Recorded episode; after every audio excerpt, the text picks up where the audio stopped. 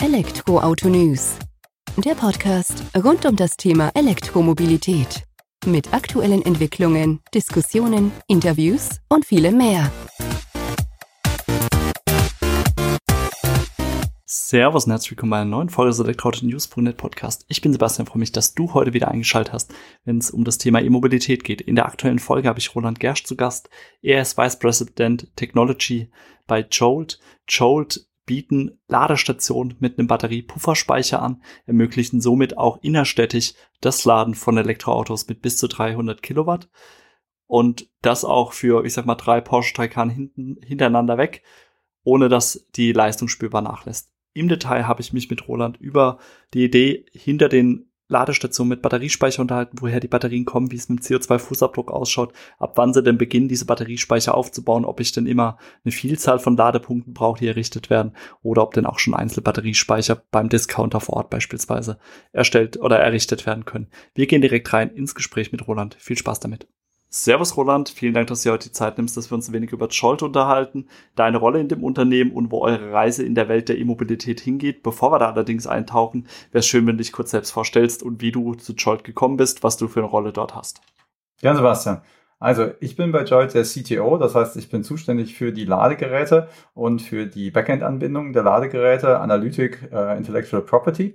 Ähm, ich komme von dem Batteriethema, das heißt, ich habe mal ein Unternehmen gegründet, die Katara, die haben sich damit beschäftigt, wie man PV-Pufferspeicher in Einfamilienhäuser stellt. Wir waren damals die ersten, die in der Lage waren, die für primäre Leistung zu vermarkten. Ähm, und über dieses Thema bin ich dann zu Jolt gekommen, weil da die Batterien ja neben der Verbau im Auto eine sehr wichtige Rolle spielen. Und wie lange bist du bei Jolt jetzt schon dabei? Warst du schon zu Beginn dabei, äh, wo dieses Milk Run Prinzip sozusagen noch im Raum stand oder bist du erst später dazu gekommen? Nee, ich war noch beim Milk Run Prinzip dabei. Ich habe mir auch sehr intensiv Gedanken darüber gemacht, wie man so einen Milk Run Charger tatsächlich bauen würde. Und einen Milk Run LKW, wobei da ein Kollege noch mehr Arbeit reingesteckt hat in den tatsächlichen LKW. Ich komme ja von dem Batteriethema.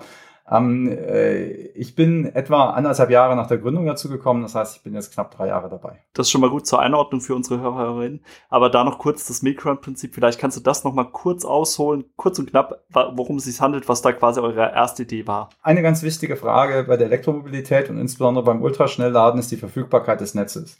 Und wir haben damals die Hypothese vertreten, dass die Verfügbarkeit des Netzes nicht da sein wird. Und die Hypothese ist bisher auch noch nicht vollständig widerlegt. Und unsere Idee war dann, dass wir eben ein Ultraschnellladegerät mit einer Pufferbatterie ausstatten, das alles in ein Gehäuse integrieren und dann mit einem äh, speziell ausgestatteten LKW, also der insbesondere einen Kran hat, der sehr, sehr leicht andocken kann, diese Geräte eben zu einem Punkt bringt, wo das Netz stark ist, also zum Beispiel einem größeren Transformator oder halt eben zu einem kleinen Kraftwerk, dort die Batterien volllädt und die Geräte dann hinterher mit dem LKW dorthin fährt, wo die Leute wirklich laden wollen. Das heißt also in die Städte rein, da wo die Netzverfügbarkeit gerade schlecht Von diesem Prinzip seid ihr ja mittlerweile aber abgekommen. Ich meine, die Batterie habt ihr beibehalten, aber dieses Milkrun-Prinzip habt ihr ad acta gelegt. Worauf konzentriert ihr euch jetzt heute, wenn du das erklärt, erklären, erläutern müsstest? Wir wollen da laden, wo sehr viele Leute schnell laden wollen und wo es schwer ist, diese Lademöglichkeit zu schaffen, entweder wegen begrenzter Flächen oder eben wegen begrenzter Netzanschlussmöglichkeiten. Wobei beides ja heutzutage, wie ich im Vorgespräch erfahren habe, immer noch so ein Knackpunkt dafür ist, weil ich sag mal, das Problem könnt ihr jetzt lösen, dass er schnell ladet, auch aus dem Batteriespeicher heraus, aber Netzanschlüsse und Flächen ist ja, glaube ich, immer noch ein Thema für euch, oder? Ganz genau. Also bei den Netzanschlüssen ist es so, dass wir, ähm, und das ist auch ein großer Knackpunkt, wenn man in Investorengespräche reingeht. Inwiefern glauben die Investoren, dass das Netzanschluss ein Problem ist und wie groß sehen sie dieses Problem? Und was wir festgestellt haben, ist, dass die Hypothese, dass es gar nicht gehen wird mit den Netzanschlüssen, dass man also eben solche Milk Run Ladegeräte braucht, dass diese Hypothese, die war zu weit gesprungen für die meisten Investoren. Das heißt also, ähm, die Investoren, und die werden ja auch beraten von, von äh, Leuten, die sehr, sehr viele analytische Fähigkeiten haben, viele Daten gesammelt haben, sind nicht davon überzeugt, dass es gar nicht gehen wird, aber man kann sie davon überzeugen, dass man Ultraschnellladen nicht allein aus dem Netz hinbekommen wird, insbesondere in den Städten. Das heißt also, die äh, Netzkapazität, die reicht aus, um genügend Ladegeräte anzuschließen, aber nicht, um genügend Ultraschnellladegeräte anzuschließen und mit Strom zu versorgen. Und dann war natürlich die nächstliegende Idee ähm, von unserem Konzept ausgehend, dass man eben das Ladegerät stationär wieder macht ja, und eben mit einer Pufferbatterie ausstattet, damit man auch mit einem kleineren Netzanschluss klarkommt. Auf die Pufferbatterie gehen wir gleich mal ein. Jetzt wollte ich gerade noch einen Punkt, äh, wenn wir bei den Flächen sind. Du hast jetzt eben Städte angesprochen, aber es sind ja auch an den Autobahnen, Schnellstraßen sozusagen Themen. Habt ihr da so ein bevorzugtes Habitat, wo ihr unterwegs sein wollt, oder ist das ähm, seid ihr da flexibel, wo eben auch eure Ladeleistung benötigt wird? Wir sind am liebsten in den Städten unterwegs. In den Städten findet sich oft ähm, Platz für ein Ladegerät, also zwei Ladepunkte oder vier Ladepunkte. Ähm, wohingegen an den Autobahnen lohnt es sich eigentlich erst, wenn man ganze Charge Parks baut. Also äh, das nennen wir immer, ab so acht Ladepunkten ist es für uns eher ein Charge Park. An den Punkten äh, ist es dann auch so, dass man es bereits rechtfertigen kann, rein finanziell und damit auch klimabilanziell, ähm, dass man einen Transformator aufbaut und dass man dann dementsprechend ohne Pufferbatterie lädt, ja, was dann deutlich länger dauert natürlich, um das auszurollen. Das ist dann auch in der, in der Anfangsinvestition erstmal deutlich teurer, weil man den Trafo eher hinbauen muss. Aber durch die vielen Ladepunkte, die man dann versorgen kann, lohnt es sich doch wieder. Unser Konzept ist eher gedacht für Orte, insbesondere in Städten, wo man eben zwei Ladepunkte, vier Ladepunkte, vielleicht sechs Ladepunkte schaffen kann. Leuchtet auch ein, vor allem wenn man jetzt bedenkt, so wie du sagst, dann könnt ihr den Trafo aufbauen, dann seid ihr ja aber im Endeffekt auch fairerweise wieder austauschbar gegenüber einer ENBW beispielsweise, die ja diese Prinzipien dann eben auch ohne Batteriespeicher, Pufferspeicher eh schon verfolgen.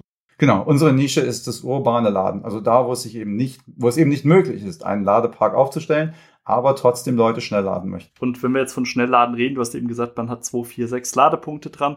Demnach äh, wird sich ja auch die Ladegeschwindigkeit, Ladeleistung auch dementsprechend äh, ja, verringern sozusagen. Kannst du uns da mal ein Stück weit abholen, was uns als E-Autofahrer erwartet, was ich für Möglichkeiten mit Jolt geboten bekomme? Wenn das Elektroauto das unterstützt, kann man bei Jolt mit ungefähr 300 kW laden, je nachdem welche Art unserer Ladestation, auch mit 320 kW. Äh, das Laden kann die Pufferbatterie auch unterstützen für ein Auto immer. Ähm, äh, wenn man jetzt unsere Ladestation anguckt, dann sind die immer mit zwei Ladepunkten ausgestattet. Wenn zwei Autos gleichzeitig laden, halbiert sich immer die Ladegeschwindigkeit. Ja? Also das heißt, das eine Auto bekommt dann bei einem typischen Lader von uns 150 kW maximal und das andere Auto auch 150 kW maximal. Auch das ist für zwei Fahrzeuge von der Pufferbatterie immer durchzuhalten. Die Pufferbatterie, was hat die für eine Größe? Weil wir reden jetzt nicht von so einem klassischen PV-Speicher, den man daheim hat, wo ich sag mal 10 Kilowattstunden schon ziemlich viel sind. Das wird euch ja nicht sonderlich weit bringen, wenn wir ehrlich sind. Also von daher gibt es uns da mal eine Einordnung dazu? Also je nach Modell zwischen 140 und 200 Kilowattstunden sind die Speicherkapazitäten, von denen wir hier reden. Ähm, das ist so grob entworfen, um drei sehr, sehr leistungsstarke Autos hintereinander laden zu können. Und dementsprechend sind auch die Ladestationen alle ausgelegt davon, was sie thermisch halt wegschaffen können und ähm, davon, was sie halt äh, über, über ihre ähm, Kabelverbindungen bringen können. Die drei Fahrzeuge, die, oder die drei Modelle, die hintereinander schnell laden können, die kann man ruhig hier benennen. Wir sind da ja äh, relativ frei. Wir hatten es ja im Vorgespräch. Vorgespräch hätte ich gesagt, dass es auf dem Porsche Taycan ausgelegt war, weil das damals, als es ausgelegt wurde, das, das am schnellsten ladende Auto war.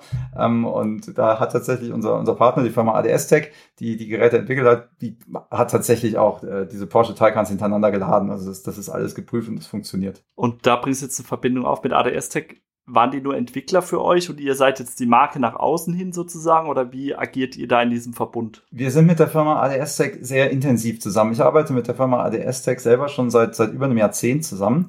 Um, ähm, und die Kooperation hat sich, also die setzt sich jetzt fort, auch schon in, in, in der zweiten Firma, in der ich aktiv bin. Um, ähm, insofern, wir haben sicherlich Einfluss genommen auf die Entwicklung von ADS Tech, aber die Firma ADS Tech hat auch vor uns schon haben das Konzept verfolgt, ein Schnellladegerät mit einer Batterie zu puffern. Ja, wir sind in der neuesten Generation. Ähm, die ADS-Tech-Entwickler sind sicherlich Ideen von uns eingegangen, ja, aber die Firma ADS-Tech ist auch von sich aus völlig in der Lage, ein Ladegerät zu bauen. So schätzt sie ja auch ein. Ich war auch schon mit denen, ich habe es jetzt gerade auf der Power to Drive gesehen, im, äh, Mitte Juni, waren da im Gespräch ich hatte die Verbindung fairerweise noch nicht so ganz bekommen, deswegen musste ich da jetzt nochmal nachhaken. Ähm, kommen wir aber nochmal zurück zu dem Thema Laden. Jetzt hattest du gesagt, okay, ähm, zwei, vier, sechs Ladepunkte, wir haben die Ladeleistung ein Stück weit eingeordnet. Ähm, vom Anschluss her, was ist denn da die Besonderheit? Wo spielt ihr denn da euren Vorteil aus, dass man auch relativ schnell in der Stadt dann eben auch äh, eure Ladestation aufbauen kann? Wir kommen mit extrem kleinen Anschlüssen aus. Das heißt, wir können, wir können im Prinzip können wir auch mit einem, mit einem 3x32 Ampere Anschluss können wir schon installieren. Das würden wir so nicht stehen lassen wollen, weil natürlich die Gesamtenergiemenge, die wir an Autos äh, verkaufen können, die reduziert sich natürlich mit der, mit der Anschlussleistung. Aber wir können im Prinzip sofort installieren und sofort Ultraschnellladen anbieten. Ja, und dann können wir, ähm, wenn das Netz halt soweit ist, können wir, können wir ein Upgrade machen des Netzanschlusses und dann dementsprechend auch ähm, durchgängig sehr hohe Ladeleistungen anbieten und dementsprechend auch für die Nachfrage, die wir in drei, vier, fünf Jahren sehen, gewappnet sein. Und ihr bewegt euch jetzt nicht mehr nur in der Dachregion, soweit ich das mitbekommen habe, sondern ihr geht, habt, plant ja schon größer sozusagen, auch mit diesem Ausblick. Wo seid ihr denn da im Moment aktiv und gebt ihr oder kommuniziert ihr, in wie viele Ladestationen, Ladeanschlüsse ihr denn schon bereitgestellt habt? Wir sind in den Niederlanden äh, und in den USA planen wir, ähm, Ladestationen zu installieren. Ähm, wir haben im Moment äh, eine zweistellige Anzahl von Ladestationen da draußen und im Betrieb. Und wir bauen im Moment eine, ähm, wir gehen jetzt im Moment auf die dreistellige Anzahl von Ladestationen. Ja. Die sind äh, bestellt beziehungsweise optioniert. Ähm, und das wird, ich, ich mag jetzt keinen genauen Zeitpunkt versprechen, aber das ist das, was wir jetzt gerade als nächstes Projekt angehen, für das wir finanziert sind. Man hat ja Ende Mai war es, glaube ich, erfahren, dass sich Jolt nochmal eine Finanzierungsrunde gesichert hat, sozusagen, um eben auch diesen Ausbau voranzutreiben. Vielleicht kannst du das ein Stück weit für uns einordnen und in dem Zusammenhang, wir hatten es auch im Vorgespräch schon drüber, es wurde ja immer diese Zahl von 5000 Ladestationen kommuniziert, die ihr da eben auf die Straße oder an die Straße bringen wollt. Ähm, die ist da nicht mehr aufgetaucht, aber ihr habt da immer noch eure Pläne. Vielleicht kannst du uns da ein Stück weit abholen. Ich, ich glaube, was wir uns intern für Ziele gesetzt haben, wie viele Ladestationen wir genau aufbauen wollen und was wir mit unseren Investoren besprechen haben, das ist nicht der springende Punkt. Der, der springende Punkt ist doch, wie bekommen wir jetzt so schnell wie möglich die Schnellladestationen nach da draußen, die die Leute wirklich nutzen wollen. Und zwar an Standorte, wo die Leute sie auch nutzen wollen. Ja, weil es ist ja auch ganz klar, dass wenn ich jetzt so ein Ladegerät mit einer Batterie, was ja CO2 gebraucht hat, um es zu produzieren, wenn ich das jetzt irgendwo hinstelle, wo keiner lädt, dann ist das CO2, was in die Produktion und den Aufbau und alles gegangen ist, ist verschwendet. Ja? Und ähm, äh, das ist eine Frage, wo wir alle Stolpersteine für uns, alle Hürden aus dem Weg geräumt haben. Wir sind finanziert, wir haben das Backend, wir können abrechnen, wir können in Betrieb setzen, wir können installieren. Das können wir alles. Wir haben dafür die Prozesse und wir können es durchziehen und skalieren. Was wir jetzt brauchen, das sind die Netzanschlüsse und was wir brauchen, das sind die Flächen.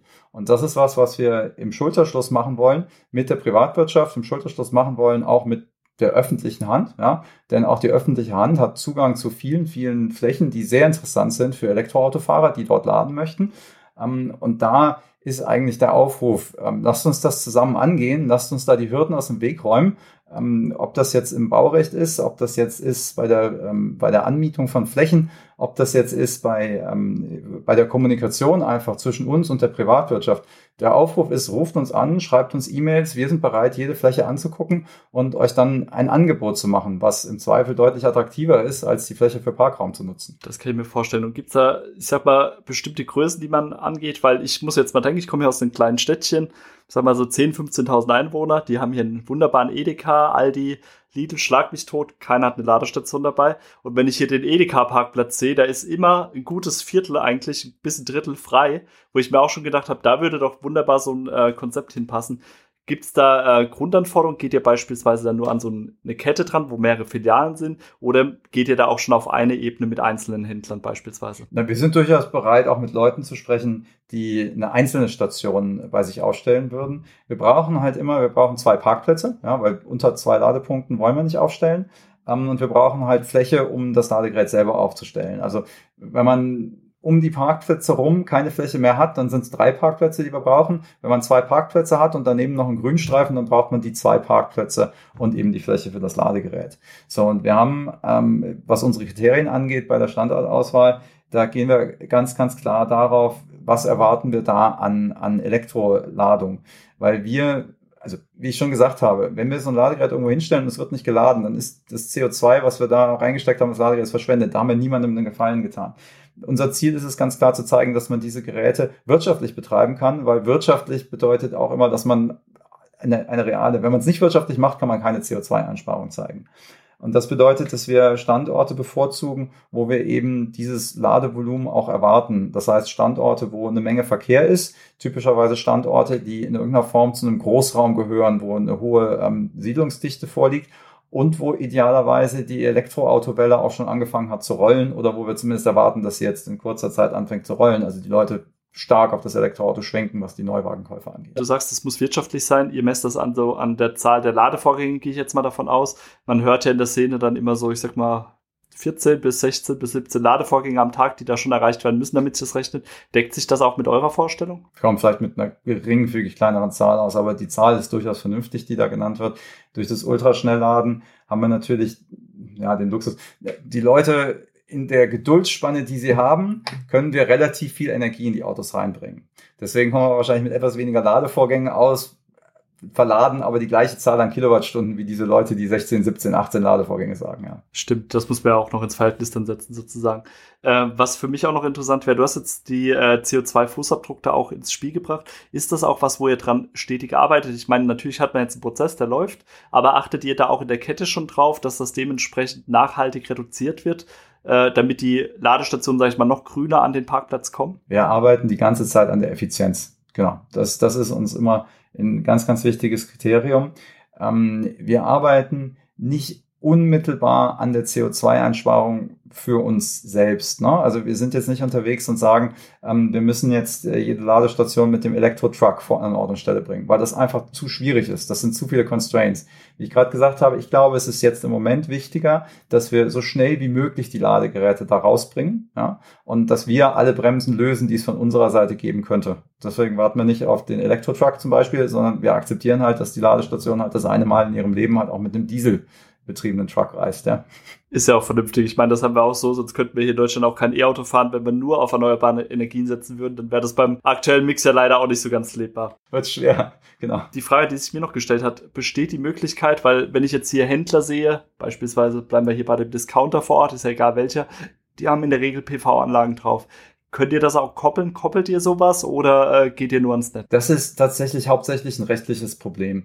Also wir haben ja in, in Deutschland eine relativ komplexe Struktur, wo man eigentlich einen, einen spezialisierten Rechtsanwalt braucht, um die richtig zu bearbeiten. Meine aktuelle Information, ich möchte das explizit nicht als, als, als rechtlichen Ratschlag hier gewertet wissen. Meine aktuelle Information ist, dass wenn jemand eine PV-Anlage hat und damit seinen Laden, seinen Supermarkt, sein Geschäft versorgt, dann kann er sich nur entscheiden, ob er damit sein Geschäft versorgen will oder unsere Elektroautoladestation. Ja? Weil in dem Moment, wo er aus seiner PV-Anlage unsere Elektroautoladestation versorgt, wird er selber zum Energieversorger und dann fallen im Moment, in dem der Strom von seiner PV-Anlage in unser Ladegerät geht, fallen eine ganze Menge Gebühren an und eine ganze Menge Steuern an, die bei seiner Eigenversorgung in den Laden nicht anfallen und die im Zweifel auch die ähm, die Attraktivität einfach wirtschaftlich kaputt machen. Jetzt werfen manche Leute ein, ja, aber es gibt ja das Mieterstrommodell. Das ist nach meiner begrenzten rechtlichen Kenntnis hier aber nicht anwendbar, weil da sind Voraussetzungen drin, wie dass die ähm, im Großteil der, oder in, in mindestens 40 Prozent der Fläche, glaube ich, müssen zum Wohnen genutzt werden und das ist typischerweise bei den Partnern, mit denen wir arbeiten, einfach nicht der Fall. Die haben halt ein Geschäft. Ne? Und da sind wir also wie leider oft im, im Energiebereich ein, eigentlich völlig vernünftige Lösung. Ich habe eine PV-Station und dann versorge ich damit mein Geschäft und dann versorge ich noch die Batterie von dem Ladegerät. Die sind leider ähm, durch gesetzliche Maßgaben erschwert, deutlich erschwert. Spannender Einwurf, aber das spiegelt sich ja so in der ganzen Thematik, wenn man da guckt, auf der Power to Drive habe ich da auch einiges mitbekommen. Das sind genau die Probleme, wo wir uns hier, ich sag mal, noch ein Stück weit selbst im Weg stehen. Für mich bleiben wir kurz bei dem Thema Nachhaltigkeit, vielleicht aus einer anderen Sicht. Äh, ich habe vorhin schon den PV-Speicher hier erwähnt, den ich vielleicht im Speicher stehen haben könnte, wenn wir den Solar drauf machen dürften hier. Äh, aber die sind ja auch relativ langlebig, weil es kommt, es ist wenig Bewegung drin sozusagen, wenn dann sehr langsam, da passiert jetzt nicht viel. Eure KW, äh, 140 bis 200 Kilowattstunden äh, Batteriespeicher sind ja schon einer größeren Belastung augenscheinlich ausgesetzt und ich sag mal, werden wahrscheinlich schneller abgenutzt, wenn man es mal einfach so runterbricht. Kannst du das mal ein Stück weit einordnen, wie lang denn so eine Batteriespeicher-Ladestation oder mit gepufferte Ladestation den Lebenszyklus hat, was eure Erwartungen da sind, weil ähm, dementsprechend müsst ihr das ja dann auch vielleicht in drei, vier, sieben, acht Jahren wieder austauschen, dass man das mal ein Stück weit auch einordnen kann. Also nach drei, vier Jahren erwarten wir nicht, dass wir Batterien austauschen müssen. Es kann uns an den Standorten, wo ähm, wir eine, eine, sehr, sehr hohe äh, Auslastung haben, kann es uns passieren, dass wir nach sieben, acht Jahren mal eine Batterie austauschen müssen. In den Fällen werden wir immer im Blick haben, was kann man mit den Batterien denn danach noch machen. Weil es kann sein, dass eine Batterie, die bei einem Standort mit einer sehr hohen Auslastung, ähm, die vielleicht nicht mehr gut genug ist, weil sie zu oft leer läuft, ja, weil der Innenwiderstand zu hoch geworden ist, dass die an einem Standort mit niedrigerer Auslastung völlig in Ordnung ist. Ja? Und dann würden wir diese Batterie natürlich auch tauschen. Da hilft es uns, dass wir überall die gleichen Batterien im Moment einbauen, weil wir ja nicht so viele verschiedene Geräte haben. Also für diese Batterien wird sich, wird sich eine Heimat finden. Deswegen erwarten wir nicht, dass wir jetzt auf die gesamte Flotte gesehen ganz viele Batterien in irgendeiner Form ähm, äh, recyceln werden müssen, sondern wir erwarten, dass wir die Batterien sehr, sehr lange nutzen können, eben dann an Standorten mit niedrigerer Auslastung ähm, und nur vereinzelt Batterien dann wirklich neu kaufen müssen. Ja?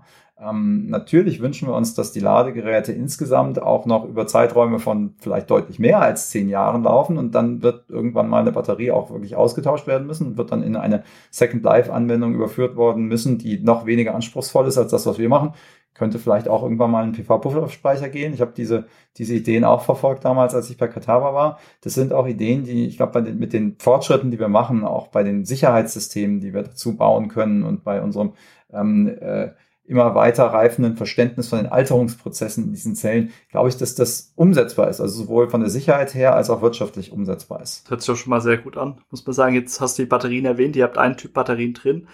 Ähm, sind das auch Second Life Batterien oder werden die speziell produziert für die Batteriespeicher? Nee, das, wir, wir verbauen nur neue Zellen im Moment. Das sind keine Second Life Batterien. Ja, eben weil du schon gesagt hattest, die sind ja relativ hohen, ähm, äh, also insbesondere Entladeströmen ausgesetzt. Ne? Also wenn, der Porsche Taycan dann kommt, wir wissen ja, das, lädt mit 300 kW, naja, dann werde ich so eine 140 kW Batterie wahrscheinlich mit etwas mehr als ähm, einem C oder einem D, wie auch immer man das dann nennen mag, entladen. Ähm, äh, und deswegen ist es vernünftiger, hier auf neue Batterien zu gehen, einfach um die Leistungsfähigkeit äh, sicherzustellen. Ihr seid aber vom Prinzip her, das habe ich jetzt auch richtig verstanden, schon modular aufgebaut, dass ich einzelne Einheiten rausnehmen kann, falls die dann eben abnehmen an Leistung. Oder müsst ihr das komplette Gehäuse, also Ge äh, Ladestation austauschen? Nee, nein, man kann, die Batterien sind in, in relativ kleinteilige Module ähm, äh, aufgeteilt und die Module kann man einzeln tauschen. Ja, perfekt. Ich glaube, dann haben wir heute einen ganz guten Überblick über Jolt bekommen von dir, Roland. Vielen Dank, dass du uns da die Einblicke gegeben hast und bin gespannt, was wir da für eine Rückmeldung aus der Community bekommen und gegebenenfalls musst du halt nochmal bei uns vorbeischauen, um uns da abzudaten oder nochmal ein Stück weit abzuholen, wenn da Fragen bestehen. Mache ich total gerne, lieber Sebastian. Vielen Dank dir. Vielen Dank, dass du jetzt bis zum Ende des Elektroauto-News.net Podcast zugehört hast, dass du die Eindrücke von Jolt mitgenommen hast, wohin deren Reise geht, woher sie denn kommen und was wir denn künftig noch so von denen erwarten können. Ich fand es äußerst spannend, diese Einblicke von Roland zu bekommen. Wir bleiben am Ball und würde mich freuen, wenn du kommende Woche wieder einschaltest, wenn die nächste Folge unseres Elektroauto-News.net Podcast online geht. Mach's gut, bis dahin, ciao.